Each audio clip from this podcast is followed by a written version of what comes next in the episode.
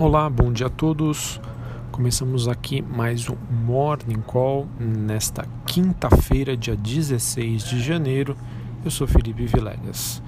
Bom, olhando para o desempenho dos principais ativos de risco, temos uma manhã com mais altas aí para as bolsas globais, é, em um novo pico aí que, a, que elas acabam atingindo após as a, digamos assim, a concretização da primeira fase do acordo entre Estados Unidos e China. Como consequência, as bolsas na Europa e o S&P futuro sobem é, nesta manhã, porém uma alta um pouco mais discreta, enquanto o dólar oscila pouco ante os seus principais pares globais. A expectativa com o acordo, né, que já havia levado as ações globais a baterem recordes nas sessões anteriores, faz com que o mercado agora se volte para outros catalisadores. Então, ah, o que a gente tem que levar em consideração é que o mercado sempre antecipa um fato. Apesar de ontem ter sido um dia muito importante né, para a economia global, os mercados financeiros já antecipavam este fato. Beleza? O que acontece agora é que o mercado deve se focar mais na divulgação dos dados macroeconômicos e também nos balanços corporativos, que devem ser divulgados antes da abertura dos negócios em Nova York. É, falando ainda sobre os indicadores macroeconômicos, saem os dados de varejo nos Estados Unidos essa manhã e hoje à noite sai o PIB da China.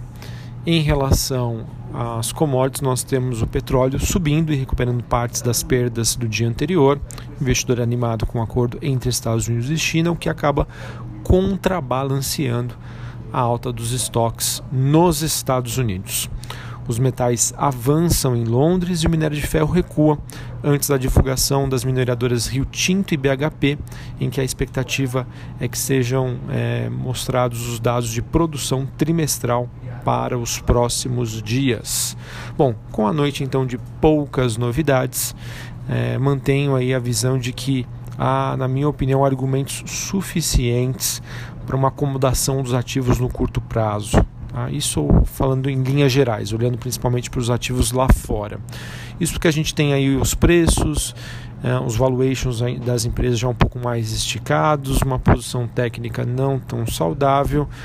Sim, apesar do acordo entre Estados Unidos e China ter, firma, ter sido firmado ontem, um acordo de primeira fase, foi um, digamos aí, um acordo pouco inspirador e ainda temos uma situação frágil no Oriente Médio.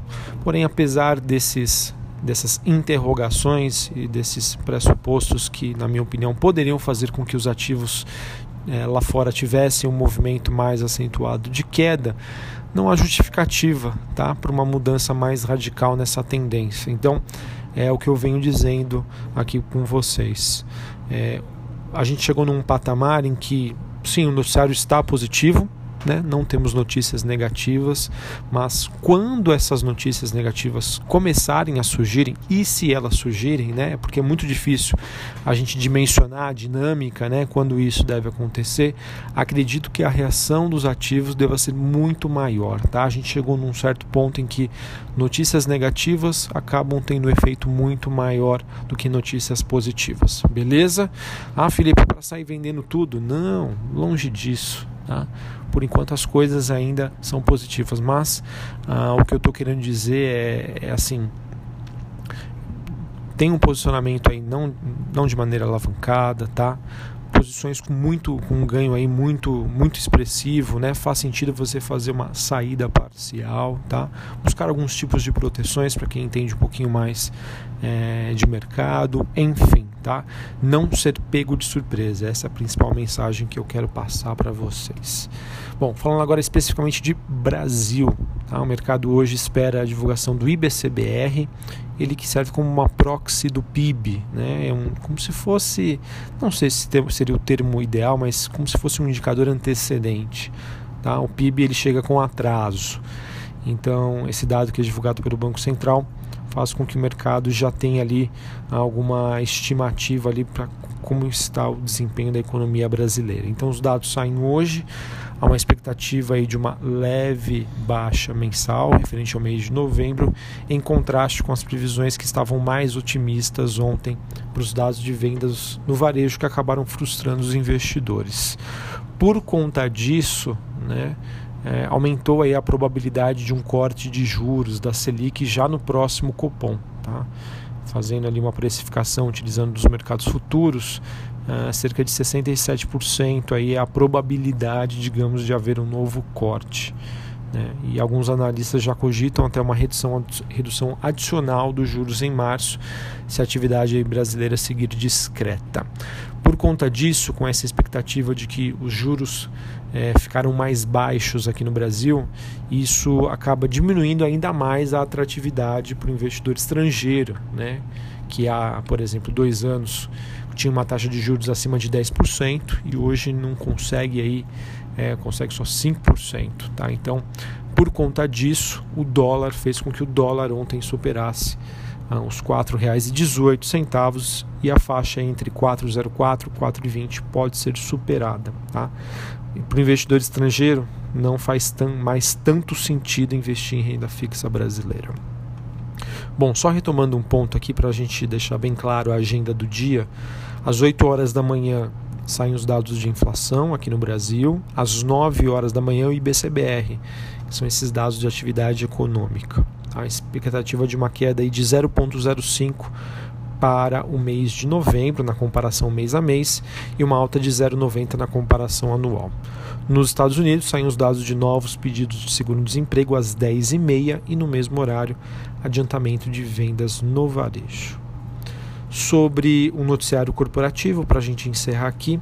O CAD e a ANS eles aprovaram sem restrições a, a compra do grupo Clinipan pela Notre Dame Intermédica.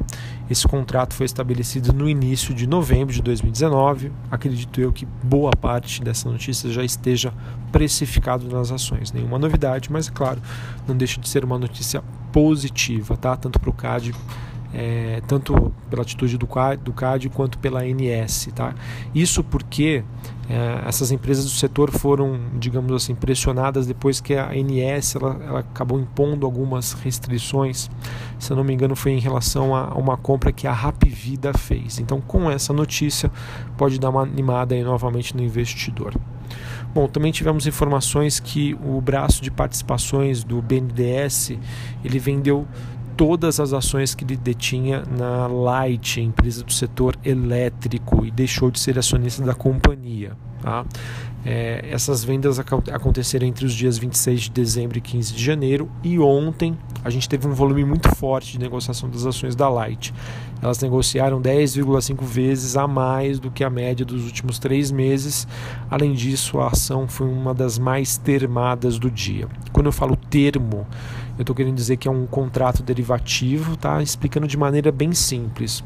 Quando o investidor faz um termo de uma ação, ele está se posicionando nesse, nessa ação de maneira alavancada e acreditando numa movimentação positiva. Tá bom? Então vale a pena aí ficar de olho.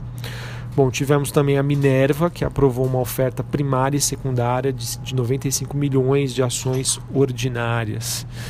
É, a Minerva que pretende utilizar esses recursos da oferta para fins de melhoria da sua estrutura de capital da companhia por meio aí do pagamento de determinadas dívidas.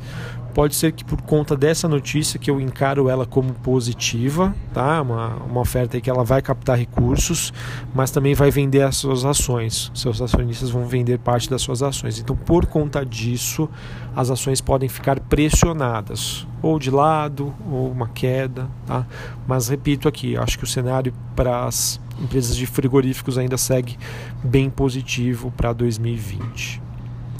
Bom, Uh, além disso, a gente teve outra sinalização né, de uma outra oferta subsequente que seria em relação à Petrobras. De acordo com o noticiário, ela acabou de selecionar aí o sindicato de bancos que deve estruturar essa oferta subsequente. Ela que quer vender o restante da sua participação na BR Distribuidora, o posto BR, tá, que deve acontecer em fevereiro. Por conta disso, né, BR Distribuidora aí deve ter as suas ações ainda pressionadas, né, numa movimentação de baixa. Isso já aconteceu porque foi uma notícia que já foi especulada pelo investidor anteriormente, agora foi confirmada. Beleza? Bom, então era isso que eu tinha para comentar com vocês. Noticiário por enquanto segue positivo. Ontem a gente acabou ficando na contramão por, causa, por conta dos dados de vendas no varejo que vieram abaixo do esperado. É, mas se a gente se apegar ali a movimentação lá fora e quem sabe, né, os dados de atividade aqui no Brasil venham positivo, volte a dar uma animada no investidor local. Um abraço, um bom pregão a todos e até a próxima. Valeu!